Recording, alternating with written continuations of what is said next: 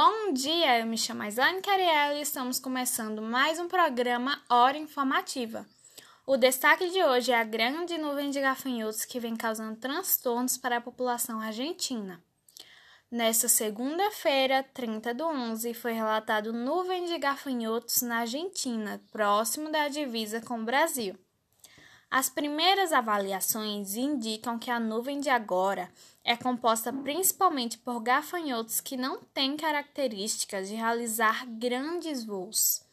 Até o momento, esses insetos foram observados em apenas três fazendas, não havendo relatos de grandes danos às plantações, sendo detectados principalmente em ervas daninhas e grandes árvores. Profissionais dos dois países estão monitorando o deslocamento dos insetos e o SENASA, Serviço Nacional de Saneamento Ambiental da Argentina, solicitou aos produtores que relatassem imediatamente a detectação ou suspeita da presença de insetos em seus campos. O Ministério da Agricultura da Argentina indica que os gafanhotos são da espécie Xistocerca cancellata essa espécie já nos trouxe problemas durante a década de 1960. Depois foram avistados somente em 2015 e agora atualmente. Estamos aqui com a entomologista e doutora Brenda Queiroz, que estuda a praga de gafanhotos e o comportamento desses insetos. Bom dia, doutora Brenda. O que é essa nuvem de gafanhotos e o que leva à formação dessa praga? Bom dia, Slaine. Bom dia a todos. Ela consiste no agrupamento massivo da forma adulta do gafanhoto e se forma quando uma quantidade anormal grande de indivíduos se move juntos. Estas nuvens podem chegar a conter centenas de milhões de gafanhotos, o que ameaça consideravelmente plantações inteiras e deixa não somente os agricultores preocupados, mas sim o mundo, porque nessas regiões onde estão ocorrendo as infestações são os pontos de grande exportação de alimentos, então torna-se preocupante para todos nós. Os fatores que levam à sua formação ainda não são claros, sendo objeto de estudos de muitos biólogos e entomologistas atualmente. Então, doutora Brenda, quais os locais mais propícios disso acontecer? Bem, as nuvens de gafanhotos podem ocorrer com mais frequência em locais que unem alguns fatores favoráveis, sendo os principais um clima quente e úmido e presença de grandes campos de monoculturas. A reprodução deste inseto parece ser estimulada por maiores temperaturas, o que se torna especialmente preocupante diante do cenário de aquecimento global. Brenda, um dos nossos ouvintes diz o seguinte: Bom dia, eu sou agricultor e estou extremamente assombrado. Plantei uma área muito extensa de milho. Devo me preocupar? Olha, não quero te assustar, mas grandes plantações de milho e outros vegetais de interesse humano formam campos abertos sem barreiras físicas, como árvores. Esses cultivos recebem uma grande carga de agrotóxicos, o que afasta ou elimina possíveis competidores ou predadores naturais dos gafanhotos. Em casos muito graves, as nuvens de gafanhotos podem consumir mais de 130 mil toneladas de biomassa vegetal por dia, trazendo enorme impacto econômico e agravando situações de fome e pobreza local. Portanto, deve-se ficar alerta e acompanhar as notícias para ver se sua região não está propícia a ocorrer os ataques dessas pragas.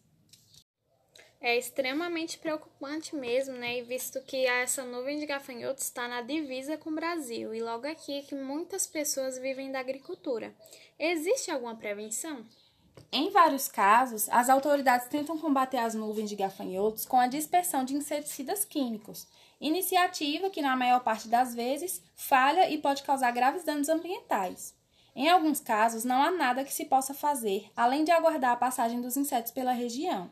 Mas um modo de combate alternativo que tem apresentado certa efetividade tem sido monitorar o deslocamento da nuvem e utilizar inseticidas químicos, como esporos de fungo, que afetem de maneira mais específica os gafanhotos. Mas a melhor prevenção para evitar a formação de nuvens de gafanhotos é o contínuo monitoramento e controle das populações desses insetos, com ações rápidas, coordenadas e pontuais. Aparentemente, é possível evitar a formação das superpopulações que se tornam tão problemáticas. Bom, e quais são as medidas que estão sendo tomadas pelos órgãos governamentais responsáveis lá nas áreas que já estão afetadas? Nessas regiões de ataque recentes foram iniciados processos de pulverização aérea, identificando as espécies, depositando espécies predadoras em cada região, com o intuito de controlar essas infestações. E vamos para mais uma participação do público. Boni pergunta: Bom dia, doutora Brenda. Gostaria de saber quanto tempo a nuvem permanece em determinado local. Bom dia, Boni. A permanência desses ataques irá depender da extensão da área cultivada e se acabar a disponibilidade de alimentos também. Eles se reproduzem e essa nova geração, se não for controlada, pode dar continuidade às devastações. Já sabemos que essa nuvem de gafanhotos vem causando problemas, mas qual o principal impacto para o agronegócio em escala mundial?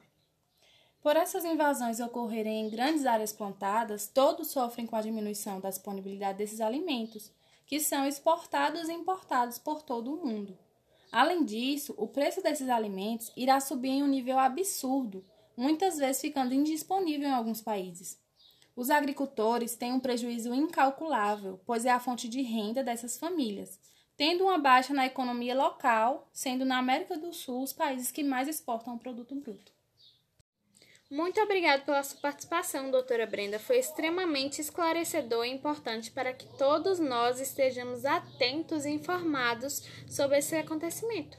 Por nada, foi uma honra participar do seu programa. Muito obrigada pela participação de todos. Ficamos por aqui. Tenham uma ótima tarde e um bom fim de semana. Até a próxima hora informativa.